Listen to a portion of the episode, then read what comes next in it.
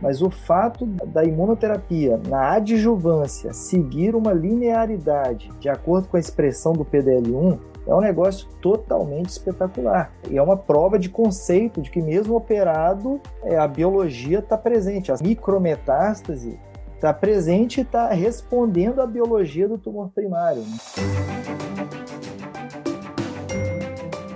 Os melhores papers publicados, interpretados a fundo por um time de especialistas em oncologia. Seja muito bem-vindo a mais um episódio do Clinical Papers Podcast.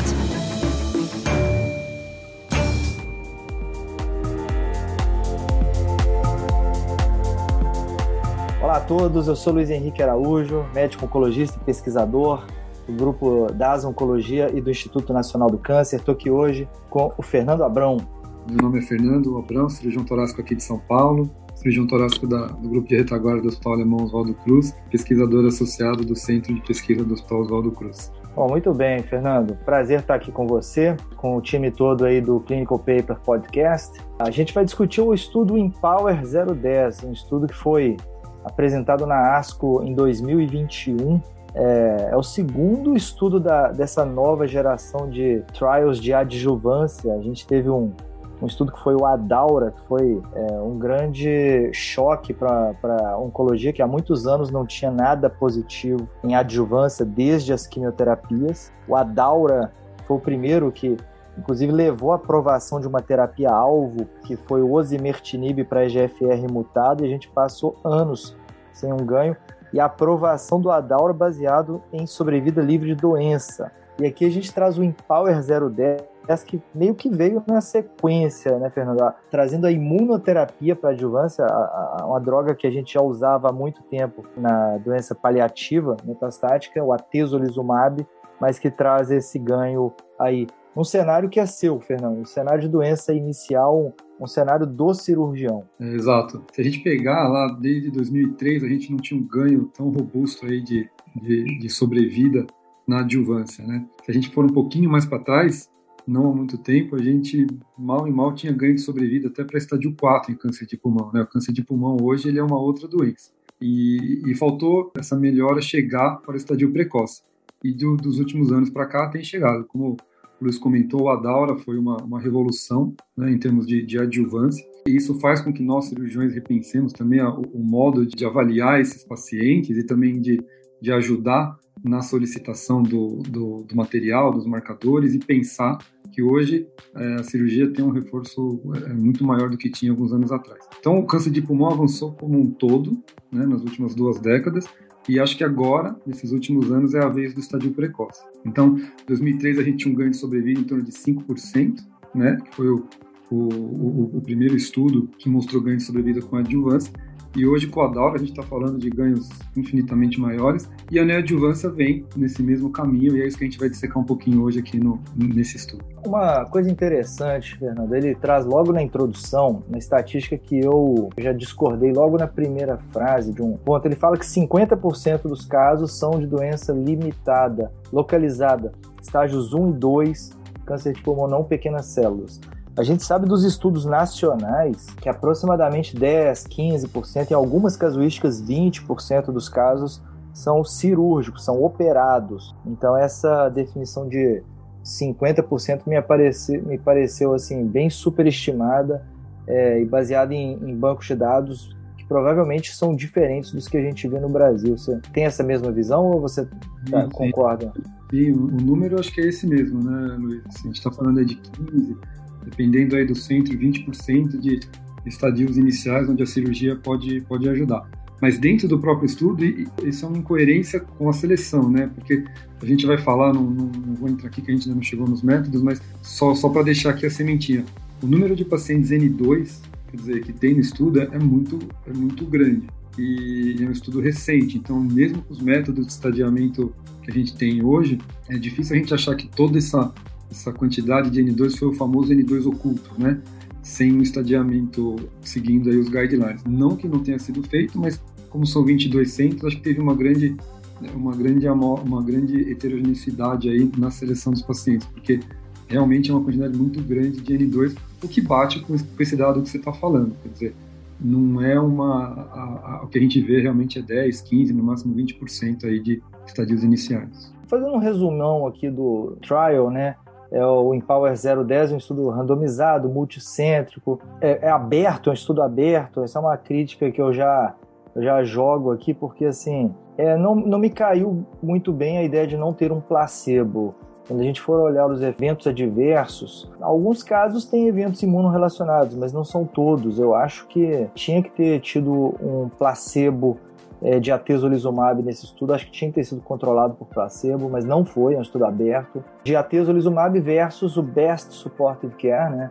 ou seja, follow-up exclusivo em pacientes com câncer de pulmão não pequenas células, estágios 1B a 3A, 227 centros em 22 países e regiões. Então, um estudo bem, bem multicêntrico, bem internacional. Alguns outros pontos que eu acho importante de citar é o fato de que eram permitidos pacientes com EGFR e ALK no estudo de, de imunoterapia. Isso vai em contramão aos dados que a gente tem de imunoterapia, é, acaba enviesando um pouco essa análise, porque acaba indo junto no pacote essa aprovação.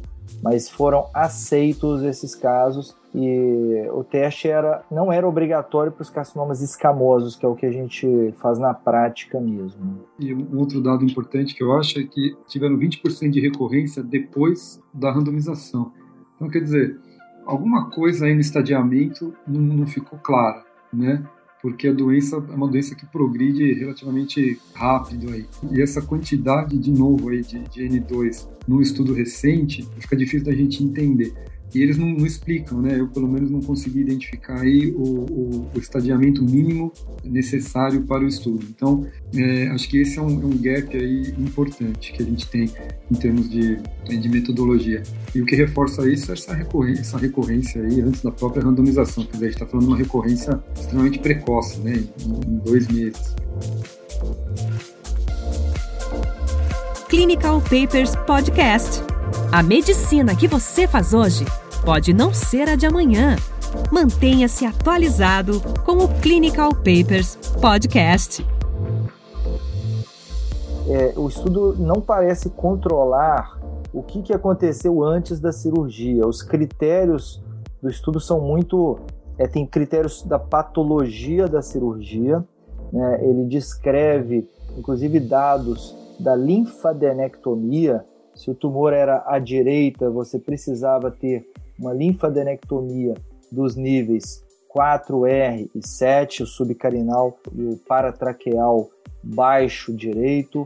Se a cirurgia fosse à esquerda, ele fala do linfonodo 7, ou seja, subcarinal, e os 5 e 6, que são aqueles mais de lobo superior esquerdo, né? Ele tem um certo controle da patologia, mas ele não exigia que o paciente tivesse feito um PET pré-operatório. Então, essa é uma crítica. Ele também não descreve qual a metodologia de estadiamento invasivo do mediastino pré-cirúrgico.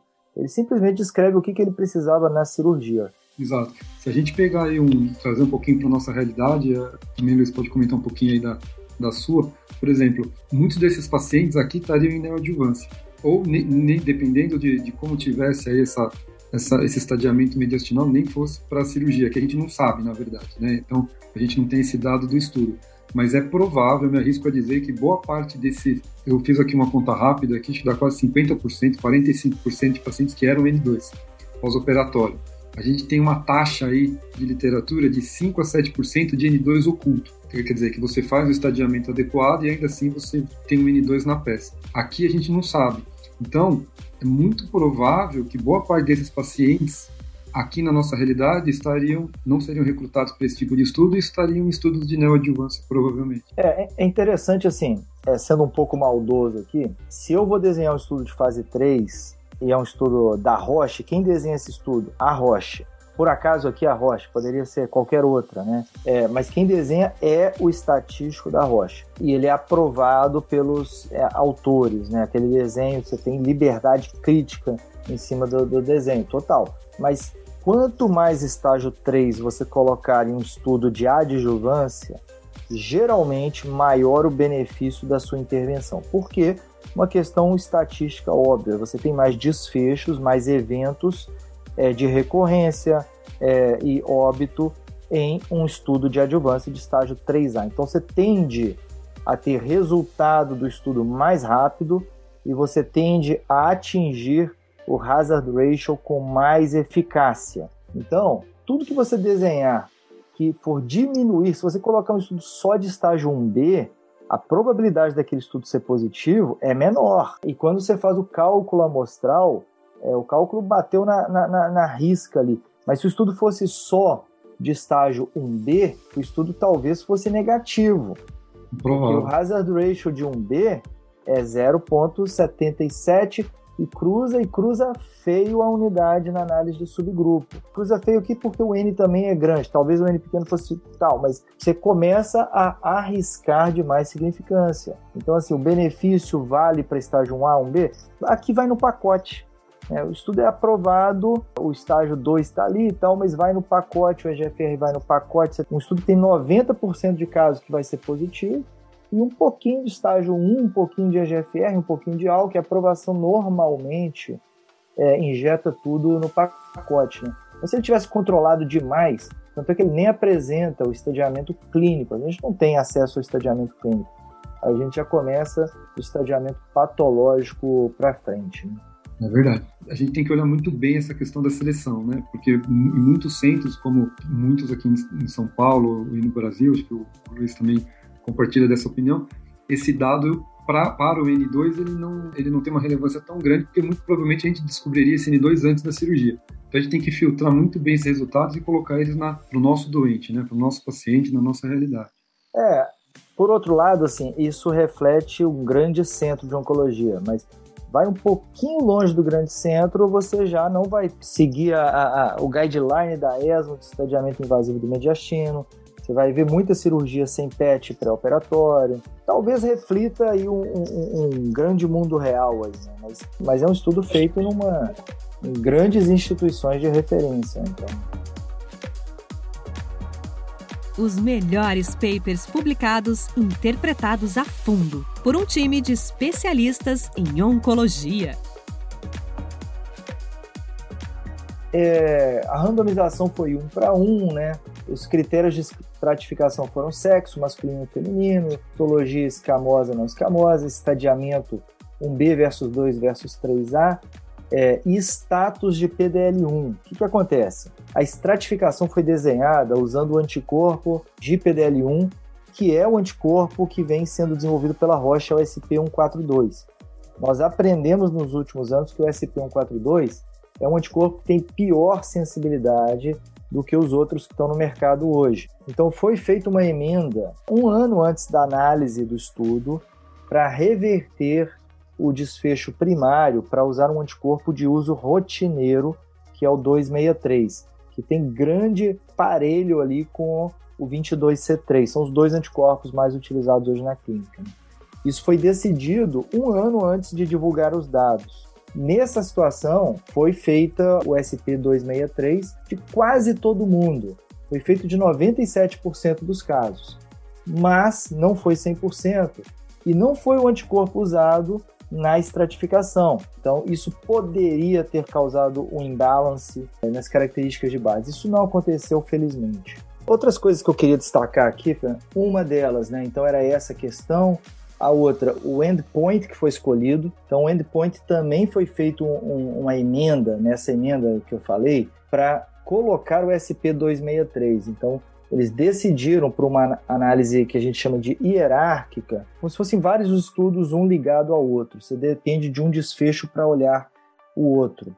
É, isso é um método estatístico, teoricamente, para proteção é, do estudo e dos é, sujeitos do estudo.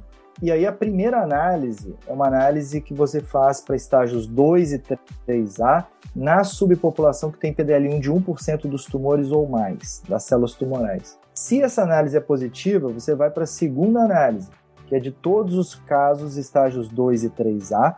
E se é positivo, você vai para a terceira análise, que é o Intention to Treat, onde está incluído estágios 1.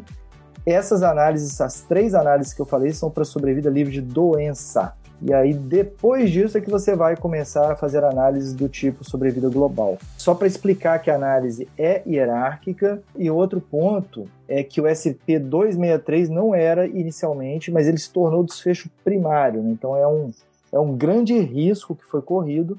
Mas a gente vai ver que está até equilibrado. Acho que o 142 conseguiu fazer às vezes. E uma outra coisa, é, Fernando, que eu acho que é interessante é, uma delas não teve crossover, então talvez o impacto em sobrevida fosse preservado aqui. E a frequência dos exames de acompanhamento. Eu acho interessante, porque no dia a dia, você pode falar sua prática aí, mas é, quando não tinha uma, uma, uma adjuvância de longo prazo, a gente acompanhava mais ou menos de seis em seis meses. Né? O paciente operava, fazia uma quimioadjuvante ou não, e no geral, você pode contar o que, que você faz, se você faz um raio-x ali depois de um mês, para ter uma ideia se expandiu e tal.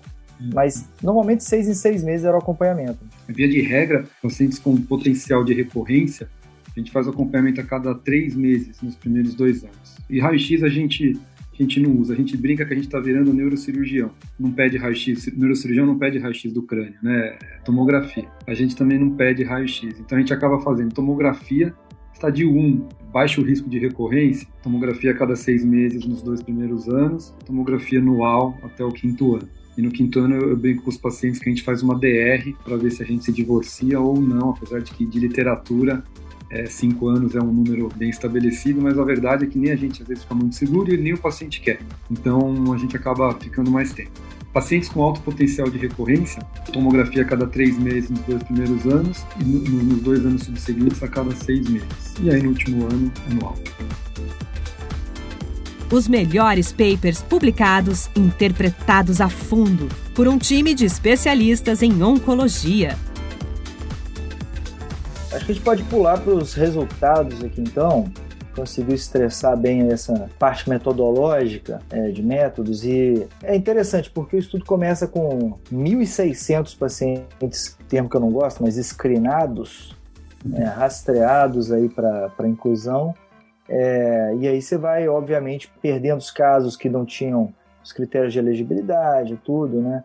É, você citou aí uma alta taxa de progressão é, em algum momento da, da, da randomização, né? É, a gente tem disease progression, que de cara 30 pacientes têm doença de progressão ali no início, disease relapse depois da quimioadjuvante mais 27, mais alguns casos de óbitos e tal, piora sintomática. Então você tem vários pacientes que vão piorando ali durante o follow-up, que pode refletir essa poor selection dos casos, né? Então, é o formato que foi desenhado o estudo, né? então talvez seja disso, mas o fato é que a gente vai parar lá embaixo com 1.005 pacientes que tinham estágios 1B a 3A, que são de fato os pacientes randomizados, então o cálculo amostral principal é baseado no intention to treat, que era exatamente esse N, né?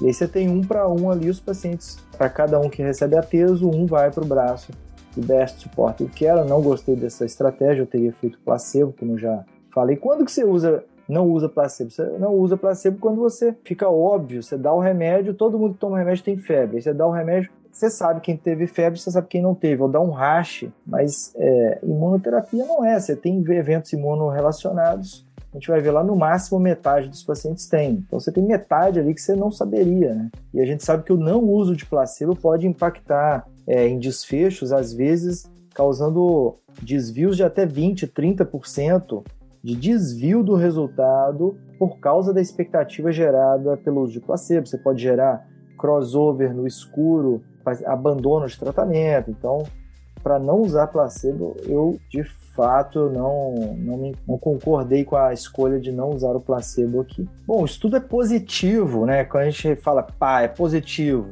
É, agora vamos olhar o que, que é positivo o que, que é marromenos. Né? Então, então ele, é, ele é positivo na análise hierárquica. Primeira análise, estágio 2 e 3A com PDL1 de 1% ou mais, hazard ratio de 0,66, intervalo de confiança todo abaixo da unidade, P de 0,0039, atinge a significância estatística calculada. O previsto era um hazard ratio exatamente de 0,65, então ficou ali na risca, com todos os critérios de, de significância estatística.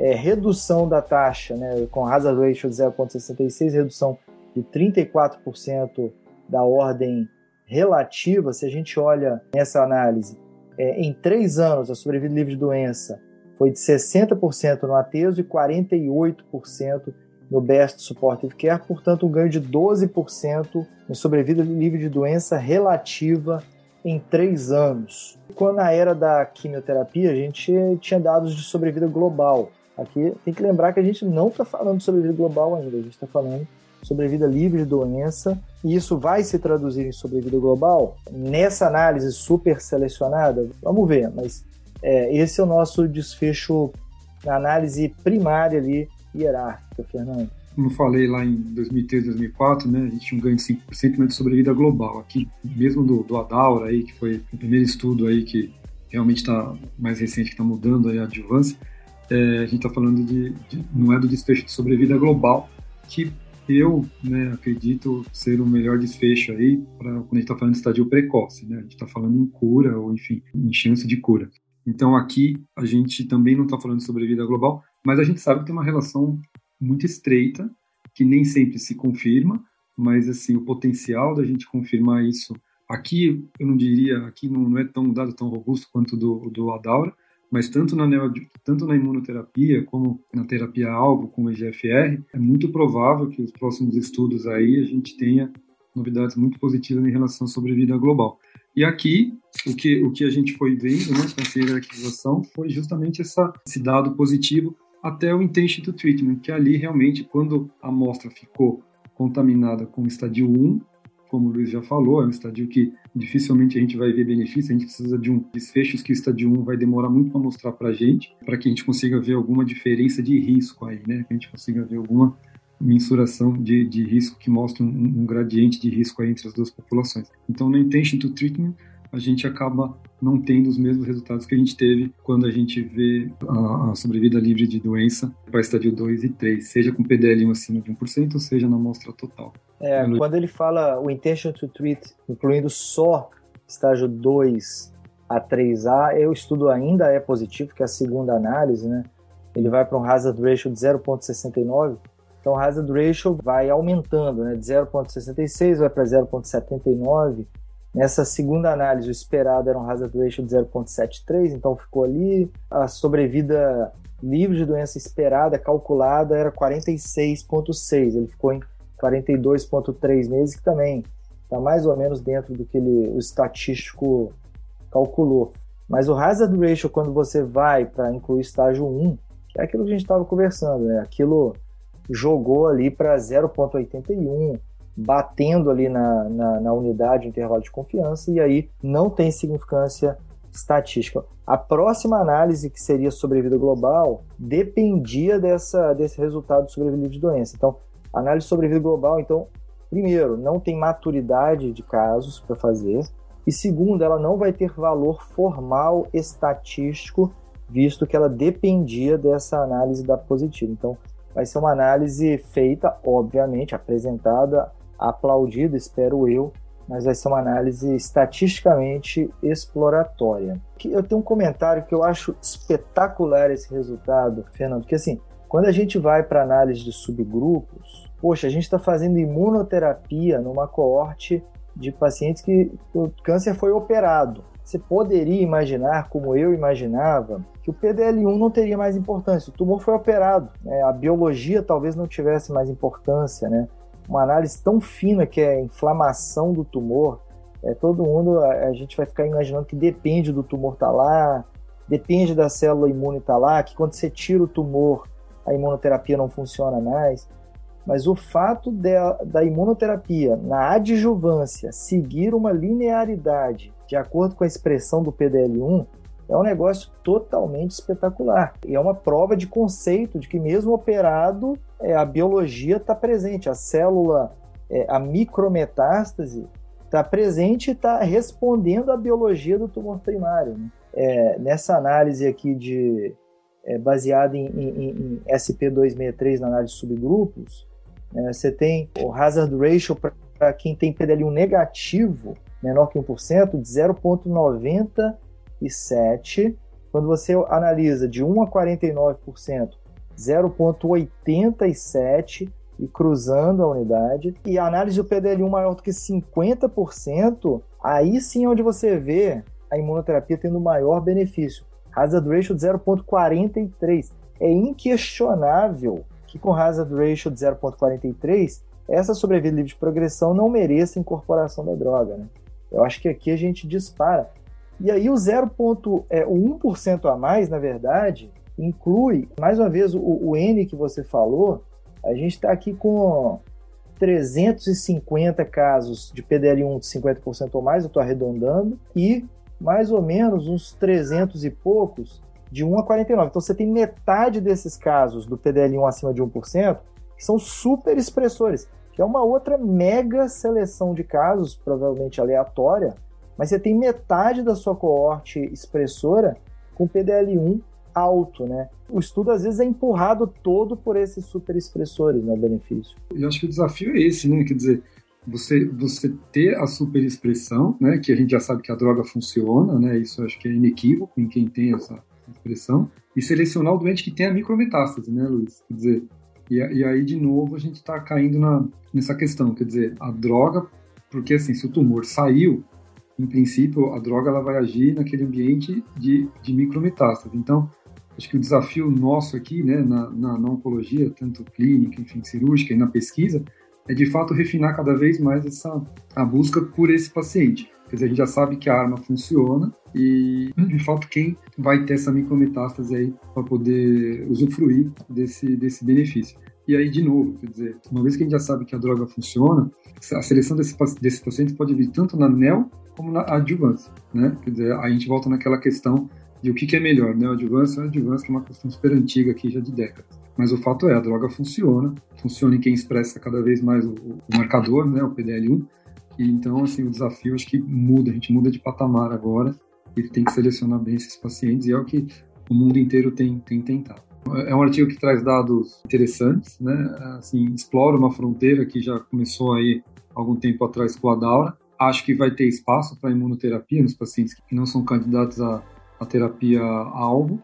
Vamos esperar os resultados de sobrevida global, já que a gente está falando de uma, de uma doença inicial, e tentar filtrar aí, eh, principalmente para a realidade aí de cada colega, de cada, de cada instituição, os dados desse estudo. Quer dizer, tem dados bons, mas a gente tem que filtrar principalmente essa questão é, dos N2 para aquelas instituições que fazem um estadiamento buscando a neoadjuvância. Mas claro que os resultados aí são robustos e, e provavelmente os resultados de sobrevida, não só desse estudo, mas como de outros, devem mostrar dados positivos aí pra gente. Eu estou de acordo, eu acho que é um game changer. Eu já comecei a fazer nos pacientes no consultório. Estou curioso para ver a incorporação das outras possibilidades. Né? A gente tem o Checkmate 816 positivo, recentemente aprovado no FDA, é, de químio mais imuno neoadjuvante. Eu acho que é uma estratégia bem interessante. E a gente teve um press release que o estudo de adjuvância com pembrolizumab é positivo também. Então a gente vai ter dados aí de estudos para fazer análise parelho a parelho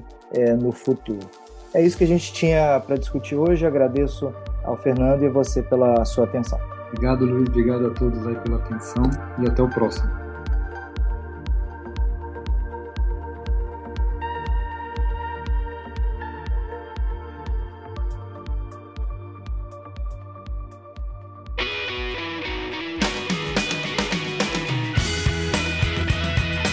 Você ouviu Clinical Papers Podcast. A medicina que você faz hoje pode não ser a de amanhã. Mantenha-se atualizado com o Clinical Papers Podcast.